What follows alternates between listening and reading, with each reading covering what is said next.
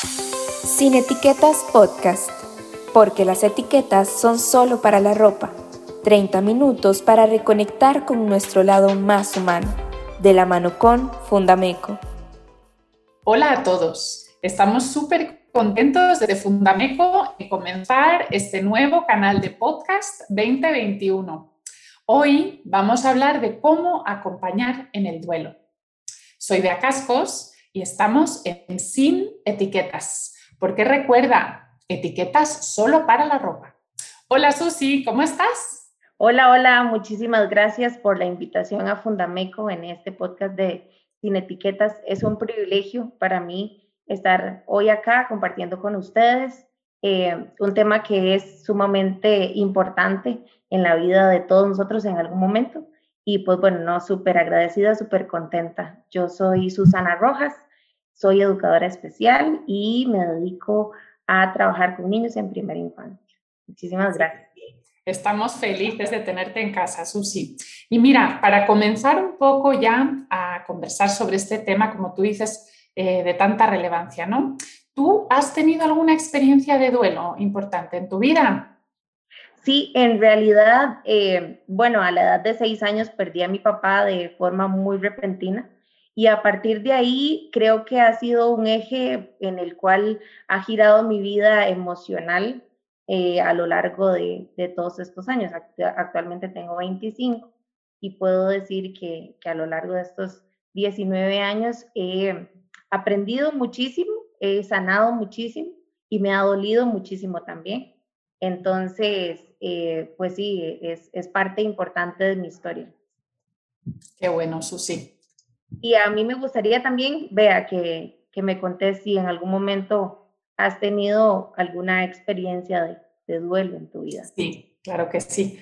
Pues eh, yo creo que, bueno, lo hemos hablado tú y yo, ¿no? Eh, en ocasiones, el duelo es algo con lo que tenemos que vivir permanentemente en nuestra vida, ¿no? Cuando hablamos de duelo, hablamos de una pérdida de una pérdida dolorosa, de una pérdida importante de alguien o algo que, representa parte de nosotros y de nuestra historia, como bien decías, ¿no?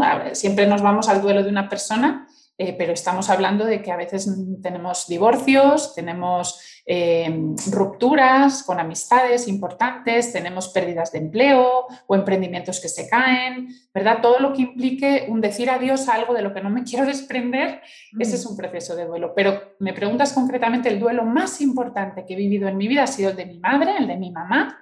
También, igual que tú, tenía seis años cuando mamá se fue. Fue un duelo, ahora vamos a conversar sobre el tuyo, el mío, cómo las dos lo aprendimos a gestionar, qué nos hizo salir adelante, qué nos hizo eh, llorar mucho también, ¿no?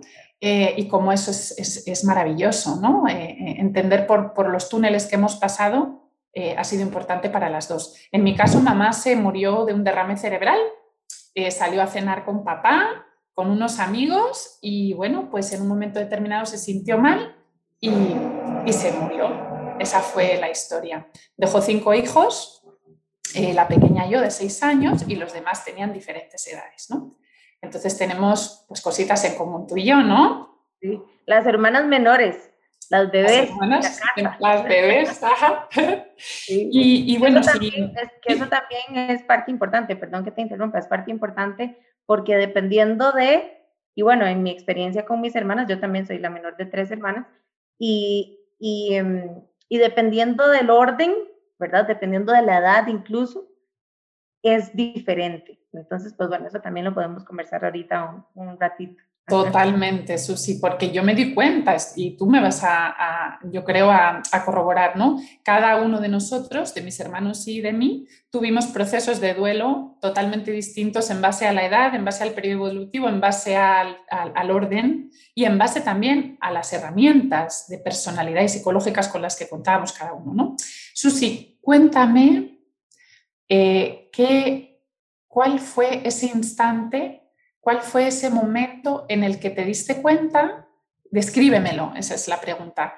En el que te diste cuenta que papá, pues ya no iba a estar, ya no iba a volver físicamente a tu vida. ¿Cómo fue? Ok, bueno, eh, brevemente quiero contar que mi relación con mi papá era muy cercana. En mi casa mi mamá salía a trabajar y mi papá era el que se encargaba de alistarnos para ir a la escuela, al kinder en, en mi caso, entonces era muy cercano. Mi papá ese día salió a jugar fútbol, era un domingo, un domingo antes del Día del Padre, en la mañana y eh, bueno, él se fue a jugar fútbol y quedamos en que en la tarde lo esperábamos para ir a comer un helado. Y eh, pues no llegó, entonces nos fuimos para la casa de mi abuelita materna con mi mamá y una de mis hermanas. Y pues bueno, tuvimos que regresar repentinamente a la casa, ¿verdad? Mi mamá, nosotros estábamos jugando mis primos y todo el tema y nos llevó rápido para, para la casa. Y eh, un par de horas después llegó uno de mis tíos políticos, que es ahora una de las personas más importantes en, en mi vida y me ha acompañado a lo largo de todos estos años también, y llegó a conversar con nosotras acerca de la, que mi papá había fallecido. En ese momento creo que no había suficiente conciencia de lo que era la muerte en sí, a pesar de que ya había vivido varios episodios cercanos, en, sobre todo en la familia de mi papá. Y, em, y entonces lo que contesté fue, no me dejó los 100 colones para mañana, yo tenía que llevar 100 colones al kinder. Creo que el instante en el que me di cuenta no fue tan impactante como las horas después. Y digo horas porque ya el lunes había que, ah, bueno, acompañarlo en el funeral y enterrarlo. Que esta parte creo que es una de, una de las cosas más valiosas o una de las experiencias más valiosas y es que mi mamá decidió que yo a la edad de seis años debía estar y ahora lo agradezco. O sea, se lo he agradecido. Mi mamá fue una persona muy sabia en cómo me acompañó en, e, en esa etapa. Y em, el haber estado en el funeral de mi papá, el haber visto a mi papá eh, en un ataúd, fue una de las cosas más duras, ¿verdad? En todo este proceso, porque hasta el día de hoy lo recuerdo, o sea, esa imagen no, no se borra. Sin embargo, em, o al mismo tiempo más bien lo agradezco muchísimo y fue lo que me ayudó a, cerrar años después, ¿verdad? Entonces, el instante fue impactante, pero yo estaba en mi conciencia de niña preocupada por, por otra cosa, ¿verdad? Y después cuando, cuando realmente entendí que nunca más lo iba a volver a ver, fue cuando comenzó el, a ponerse interesante. Sí, el duelo en sí. Qué interesante esto que dice Susi, porque en contraposición, fíjate que, bueno, que, anecdótico en el sentido de cada familia, lo hemos hablado, ¿no? Cada familia eh, funciona de una manera, tiene unas herramientas diferentes, todas con el corazón inmenso de querer hacerlo bien, pero no todas, y por eso estamos conversando sobre este tema, cómo hacer para acompañar de la mejor manera. Esto que tú dices del cierre, del cierre físico, del cierre real, a mí me parece importantísimo. En mi caso, no fue así. No fue así. Eh, me acuerdo perfectamente que me sentaron mi papá a un lado y mi hermana mayor, Elena, al otro para contarme que mamá, pues que se ha ido al cielo y, ¿verdad? De una manera, nosotros sí tenemos, igual que tú también, un enfoque muy espiritual en nuestra vida y eso también ha hecho que el duelo sea distinto. Pero em, eh, fue de una manera amorosísima que me lo transmitieron pero mi familia decidió eh, que, una niña de seis años mm, tal vez no iba a poder procesar un entierro, un funeral, un llanto, un cuerpo eh, muerto, ¿no? Entonces yo no fui a nada. Yo, tengo como un vacío, una nebulosa de que mamá se fue y, se fue y, poco a poco fue desapareciendo su rastro, ¿no? Fueron desapareciendo sus cosas, fueron pero, pero fue como algo muy, muy abstracto. Eso a lo largo de mi vida eh, me, ha llevado a tener un proceso más largo, ¿verdad? De lo que a lo mejor hubiera sido afrontar que, mamá física, que esto lo hemos hablado tú y yo, que mamá física ya no iba a estar, porque cuando hemos hablado del duelo hemos dicho, es esa transición del entender que mamá física no va a estar, pero que mamá siempre es mamá. O sea, el hecho de que tu padre se haya muerto y de que mi madre se haya muerto no quiere decir que no tengamos un padre y una madre, los tenemos, hablamos de papá y hablamos de mamá, solo que nuestra convivencia física ha sido más reducida, ¿no? Pero me parece importantísimo y rescato este primer punto en el acompañamiento del duelo, ¿no? El que los niños, las niñas, el adulto, la persona pueda afrontar la, la, despedida física. Es súper importante el ver el ataúd con todo lo que eso conlleva de dolor, pero ese dolor es sanador, ese dolor digamos, que hace que, la, que, el proceso pueda de alguna manera desarrollarse de manera equilibrada. ¿no? Y, y, esto que te, me, me, gusta mucho esto que cuentas, que le dijiste, anda, ¿y los colones para el kinder? A mí me pasó exactamente igual. Me regalaron unos caramelos y pregunté, pero, pero ya no va a estar aquí mañana. O sea, es como, pero, pero ¿cómo? O sea, ¿qué es esto? De que estaba ayer y hoy ya no, ¿no? ¿Cuál fue lo que más te costó, Susi? Lo que más te costó, ponlo eh, cronológicamente a donde quieras. Puede ser en el momento de, su partida, más adelante. ¿Cuál fue lo que más te costó a ti? Creo que el, el, el hecho de, y al día de hoy, ¿verdad? Todavía hay muchísimas fechas con las que tal vez actualmente no vivo peleada, pero en su momento me peleé. Y mm, creo que en algún momento también te había comentado acerca de mi mamá el día del funeral me llevó con una amiga de ella que es enfermera en salud mental a ver si ella podía encontrar tal vez las palabras exactas porque yo me imagino que la gente que ve a un niño, ¿verdad? Que está empezando un duelo quiere que sea lo, lo menos trágico posible o lo menos impactante, sin embargo lo es. O sea, nos agarra de sorpresa, es lo más seguro que tenemos, lo más abstracto al mismo tiempo, ¿verdad? Entonces, bueno, pues mi mamá me llevó con ella y, em, y ya creo que había yo procesado un poco el tema de que mi papá en la tierra nunca más iba a volver a estar, ¿verdad? Que también es interesante hablar y pensar en cuando ya uno se, em, se resigna y acepta que hay un papá que siempre existe, ¿verdad? Y que está espiritualmente en otro lado y entonces eso es muy lindo también. Pero bueno, el tema de aceptar y el tema de ir entendiendo un poco que ya él no iba a estar, sobre todo ese día, y si mi mamá escucha esto, posiblemente va a ser así y recuerde eh, ese momento hace, hace 20 años ya, casi. Y bueno, ella me lleva como la enfermera, eh, su amiga, y entramos a, la consulta y eso fue antes del funeral, o sea, mi mamá voló, ¿verdad? Y entramos antes, antes del funeral y le dije que bueno, que pues si por favor podía sacar un calendario. Entonces la señora saca el calendario y entonces le digo, búsqueme mi cumpleaños, que está el fecha. Búsqueme el Día del Padre, el cumpleaños de mi papá, búsqueme Navidad y Año Nuevo y yo quiero que me diga qué voy a hacer yo sin mi papá esos días. ¿Cómo voy a celebrar algo? ¿Cómo voy a estar feliz en una fecha sin él? Y al día de hoy pienso también en, en el sentimiento que me va a generar estar, por ejemplo, en un día como mi boda, ¿verdad? Eh, sin él, con mis hijos, si en algún momento llego a tener, sin él.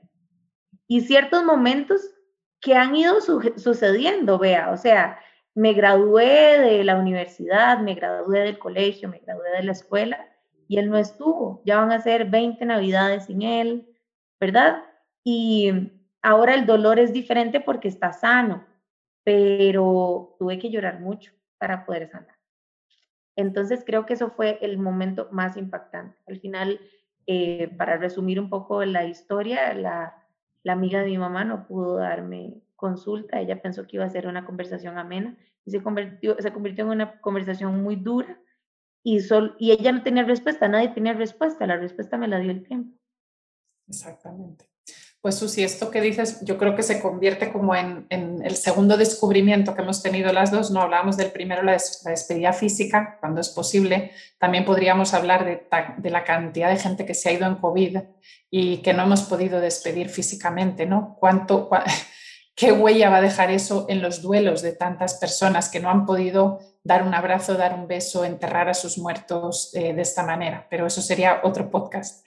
Em, claro, y, lo que podemos rescatar y lo que podemos decir es que, bueno, tanto vos como yo no tuvimos chance de despedirnos con esa persona en vida, ¿verdad? Tal vez en un ataúd, tal vez en, en medio de, de algún momento solas en el cuarto o demás, pero creo que vos como yo podemos ser testigos y podemos también darle a la gente esa esperanza de que salimos adelante. Eso El dolor sigue, pero cuando el dolor sana, comenzamos a encontrar también eh, varias sorpresitas y varias cosas muy valiosas que le aportan muchísimo a la vida, ¿verdad? Sí, no, definitivo. De hecho, yo creo que, que cuando vayamos como enlazando todas las ideas que están surgiendo, yo creo que ese va a ser como el mensaje, ¿no? Eh, o lo que pretendemos desde Fundameco y contigo, Susi, que eres parte de la fundación, pues llegar un poquito a esa conclusión, ¿no? Pero antes yo quisiera rescatar todas estas llavecitas que pueden abrir puertas en el proceso. ¿no? Hemos hablado primeramente de la despedida física, cuando se puede.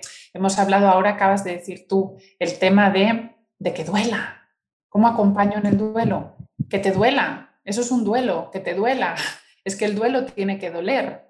Y mi acompañamiento tiene que ser desde el abrazo, desde el beso, desde el, pues hijo mío, tienes que llorar. Hijo mío, tiene que doler, porque el duelo duele. Y hasta que no acabe de doler al máximo, no vamos a poder avanzar. Entonces creo que ese es otro, a veces nos pasa, ¿no? Con niños muy chiquitos, siento que a veces los padres, los docentes, pensamos que lo mejor es distraerlos de ese dolor, ¿no? Venga, toma la tablet, toma caramelo, venga, no llores, venga, vamos a ver una película, vamos a, vamos a, hacer, vamos a hacer unos recortes, vamos a... Cuando a lo mejor el acompañamiento real es sentarme enfrente y decir, venga, vamos a llorar por mamá, Vamos a llorar por papá. ¿Estás muy triste? ¿Estás enfadado? Claro que sí. Por supuesto que estás enfadado. Tienes toda la razón para estar enfadado. Es una... Mm, iba a decir una mala palabra. Lo que te ha pasado. No es justo. pero aquí estoy para ti. El, el, duelo tiene que doler. Para mí esa es una frase importantísima, ¿no? ¿Cuántas veces, y no sé si, bueno, posiblemente me vayas a entender, cuántas veces hubiéramos agradecido, ¿verdad? Y hubiéramos querido esa frase, vamos a llorar. Así como nos, dijeron, vamos a jugar, vamos al, vamos al mall, vamos donde abuelita, vamos, vamos a llorar. Saquemos la tarde para llorar, ¿verdad? Porque el hablarlo sana, porque el llorarlo sana. A veces el, el duelo por eso es tan tabú, porque es, no, no, no, no, ni le mencioné, ni le pregunté, porque... Sufre. Porque se pone triste porque ha estado muy bien, porque tiene dos semanas de, de no orinarse en la cama, porque, ¿verdad? Mm, y a veces así es como, bueno, a veces no, ese es el camino. Dentro de todo lo incierto que tiene un duelo y una pérdida, ese es el camino, enfrentarlo, llorarlo, hablarlo.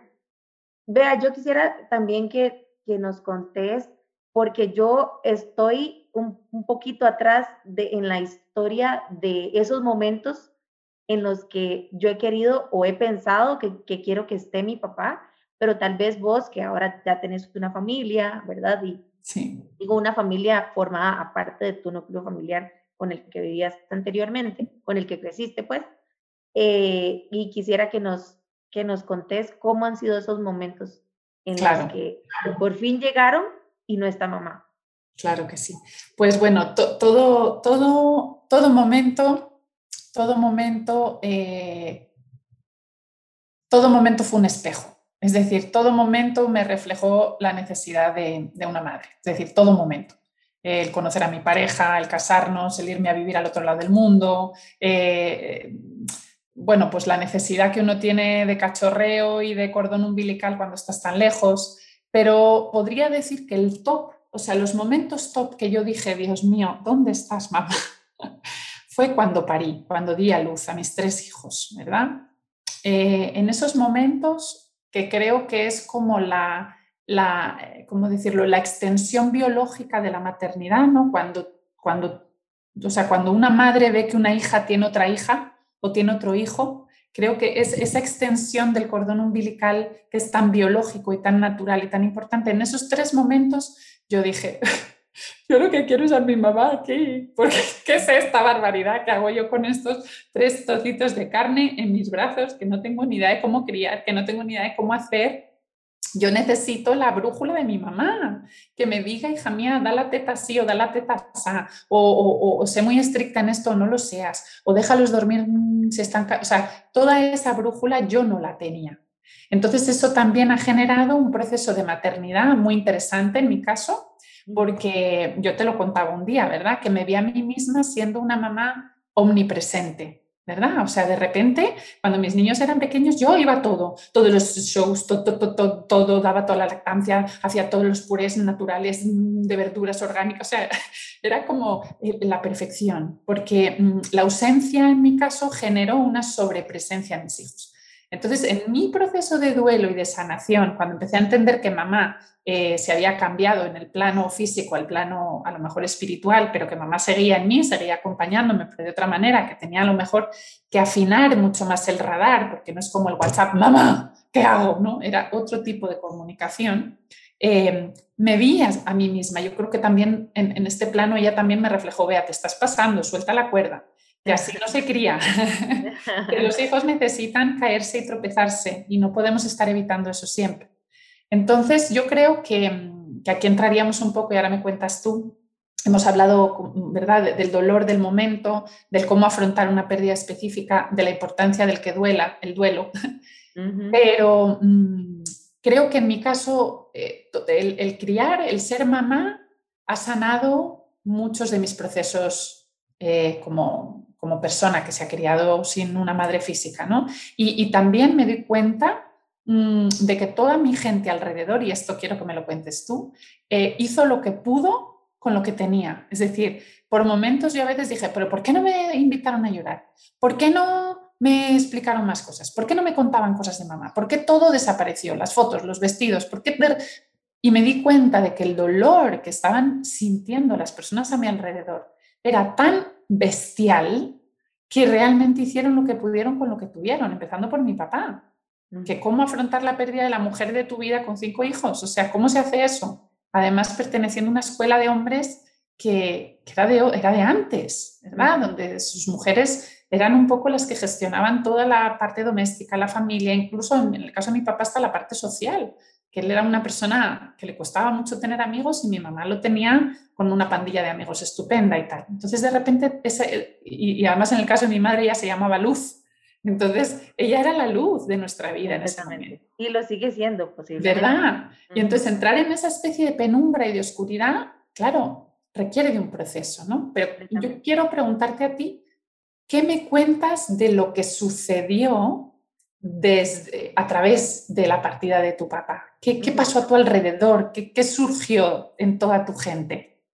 Que es sumamente importante el entorno, ¿verdad? Porque el entorno no tiene las herramientas ni los pasos a seguir para acompañarte en un momento de esos. Ni tampoco eh, tratándose de una muerte que ya tal vez eh, venía antepuesta por una, por una enfermedad o, ¿me, entendés? O sea, incluso en una muerte que ya sabemos que va a suceder, tienen en nuestro entorno los, las claves para llevarnos eh, por años o por meses a sanar y a pasar esto de la manera más exitosa en esto no se trata de si, de si lo superé o lo fracasé, ¿verdad? O si lo superé o me quedé ahí, ¿verdad? Todos tenemos nuestro tiempo y nuestro ritmo. Ahora, hablábamos de que cuántas veces nos hubiera gustado que nos dijeran, eh, vamos a llorar, ¿verdad? Pero si no, lo, si no sucedió, no fue porque no quisieron, ¿verdad? Tal vez nos dijeron otras cosas con la mejor intención y es importante estar consciente que mi entorno no es responsable de mi duelo. Mi entorno y, e incluso en la vida actual, incluso 5, 20, 19 años después, ¿verdad? Eh, mi pareja actual, mis hermanas, mis amigos, mis compañeros de trabajo, no son responsables de mi duelo.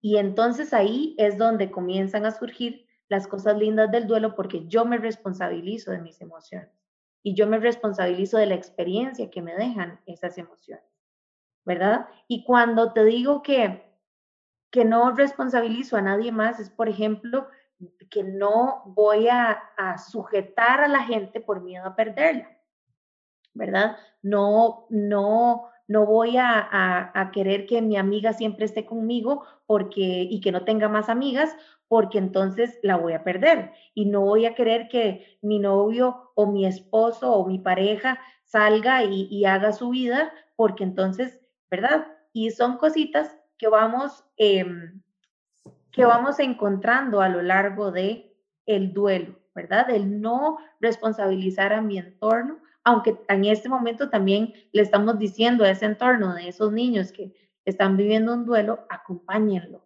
acompáñenlo, háblenlo, ¿verdad? Traigan el tema como, como una conversación en la casa.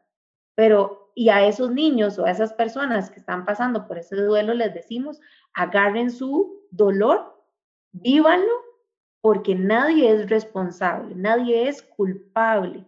Si de algo estamos seguros, es que nadie es culpable de la muerte. Si por nosotros no nos moriríamos. No, exactamente. Me encanta, me encanta tu mensaje, porque si te fijas, Em, bueno, como nos pasa cuando charlamos tú y yo, que vamos como hablando de un montón de cosas y parece que no, pero se han ido ordenando. Asumo que porque las dos somos espejos en muchas cosas, la una de la otra, bueno, pues de, cosas que hemos vivido, ¿verdad? Y mm, entonces me gusta mucho porque hemos hablado de la importancia, como el tema es acompañar en el duelo, hemos hablado de la importancia de... Em, de, la despedida, de toda la parte física, ¿no? Eso implica entierro, eso implica funeral. Pero, ay, Dios mío, es que tiene cuatro años, no entiende. Mm, tal vez no va a entender, pero no, no entiende hoy, pero va a entender más adelante. O sea, esta experiencia dolorosa de ver a todo el mundo llorando, de ver a todo el mundo hecho polvo, de llorar él mismo o ella misma, le va a hacer entender más adelante. Estamos sembrando un duelo saludable de alguna manera. La segunda cosa que hemos dicho también es el, que el duelo tiene que doler. Y como tiene que doler, lo tenemos que llorar y tenemos que pintar con negro y rojo y, pelearnos con el amigo y, estar muy enfadados y romper los juguetes. Si somos niños, los adultos tenemos otros procesos, a veces también rompemos juguetes, depende. Pero si lo necesitamos hacer, acompañar es decir, venga, venga, vale, que tienes derecho, que, que está bien, que es legítimo lo que te pasa, que es una cochinada lo que estás viviendo, pero aquí estoy para ti, ¿no? Y, lo tercero es exactamente, o sea, aprender a eh, que no es responsabilidad de nadie sanarme a mí, es mi responsabilidad, ¿verdad?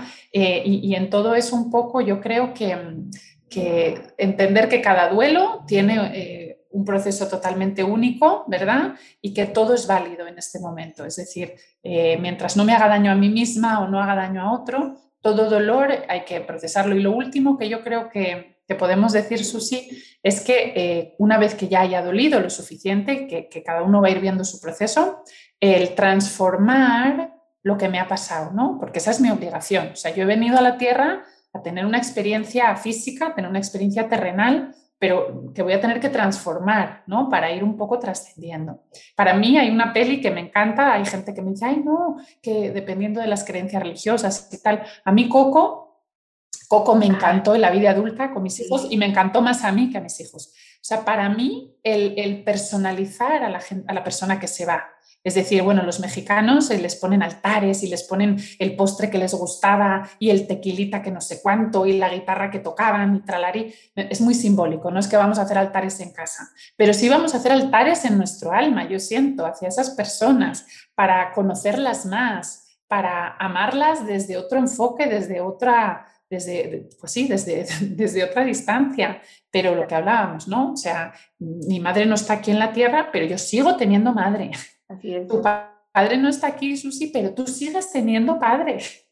Y eso es muy importante, el transformar nuestra relación eh, a otro plano y ayudarles a los niños. Tal vez lo de los altares siento que funciona muy bien para los niños que necesitan un mundo concreto. ¿no? Los adultos podemos como verlo más espiritual, más abstracto. El niño a lo mejor pensar en que a mi mamá le encantaban las castañas pilongas, por ejemplo. Era una cosa, cuando empezaba en invierno a ponerse las castañeras en la calle, mi mamá se compraba paquetes y paquetes de castañas pilongas. Le encantaban, era una cosa, le, metías la, mano en un bolso en el que fuera y había un paquetillo de, de castañas pilongas envuelto en una hoja de revista que es como te lo daban en un conito. Te lo daban con una hoja de revista o de periódico y te metían las castañas pilongas. Bueno, pues todo eso es, yo creo, hacer un altar a la persona, ¿no? Exactamente, exactamente. A veces creemos, vea, y esto último que dijiste creo que resume el sentir de las dos, ¿verdad? al tener esta conversación. Em, el validar entendiendo que validar no es solo abrazar o, ¿verdad? o contener en el momento, sino validar y dejarse uno validar la emoción y el sentimiento que da la ausencia de esa persona, es lo más importante. Y si tuviera que escoger una cosa para decir solamente en un momento como este, y si tuviera que escoger un consejo nada más es validar la emoción. Y creo que coincidimos, y esto no lo habíamos conversado antes acerca de, con esta película Coco, que salió hace tres o cuatro años, ¿verdad? Donde tal vez el duelo de ambas estaba ya bastante avanzado en tiempo. Y mira que la lloré, o sea, y la fui a ver al cine. Salí del cine, iba en el carro y yo iba llorando. Yo también. Porque yo decía, ¿qué? O sea, qué manera tan linda de verlo, ¿verdad? Alguien entiende, ¿verdad? Alguien por fin entiende que esas personas siguen siendo eso en nuestras vidas, nuestro papá, nuestra mamá, y desde los únicos de los cuales vamos a hablar, porque no hay otros. Exacto. ¿verdad? Y así te decía el otro día también, tengo tres, cuatro, cinco recuerdos contados con, la, con los dedos de la mano con mi papá. Son los únicos que cuento, los he contado mil y una veces. Me hubiera gustado tener un poco más, pero son los que tengo. Entonces, me gusta que me escuchen. Eh, así es como validamos, ¿verdad? Y no solo nuestro entorno, sino nosotros mismos. Me imagino que te pasa que hay días en los que te acordás, no necesariamente el día del cumpleaños o Navidad, ¿verdad? Hay días en los que tal vez incluso espiritualmente hay una conexión diferente y decís, ay, mira, eh, esto fuiste vos, definitivamente. Definitivamente. ¿De dónde estás?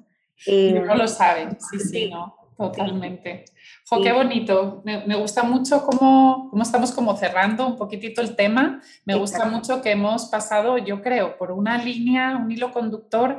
Em, siento yo, hemos usado la palabra validar, ¿verdad? Eh, muy, muy empático, muy de validar, muy de, de hablar las cosas tal y como son, ¿no? Lo que hemos dicho, o sea, el duelo duele. El duelo es una cochinada, realmente. Es una experiencia que nos transforma, es muy duro, pero, pero, eh, cuando nos acompañan de la manera que estamos sugiriendo y desde nuestra experiencia con toda la humildad del mundo, que lo hemos hablado Susi y yo muchas veces, oye, que lo que estamos hablando es nuestra experiencia. Estoy segura de que muchos de los eh, oyentes y de los que nos van a ver y de la gente que va a, poder eh, eh, acceder a este podcast, tienen otras ideas maravillosas que ojalá y nos las compartan en redes sociales. Esta es nuestra experiencia con toda la humildad y, de puntillitas y con muchísimo respeto lo compartimos con el mundo, ¿verdad? Entonces, bueno, pues Susi, muchísimas gracias por acompañarnos. Eh, ya sabes que eres parte, eres parte del equipo y además con un montón de cosas que nos quedan por delante este año maravilloso en el que vamos a continuar con nuestro podcast sin etiquetas, que no os perdáis el próximo porque el tema os va a encantar. Y recordad que etiquetas solo para la ropa. Nos vemos. Muchas gracias, Muchas gracias. Encantada, de verdad. gracias a ti. Nos vemos. Hasta luego. Chao.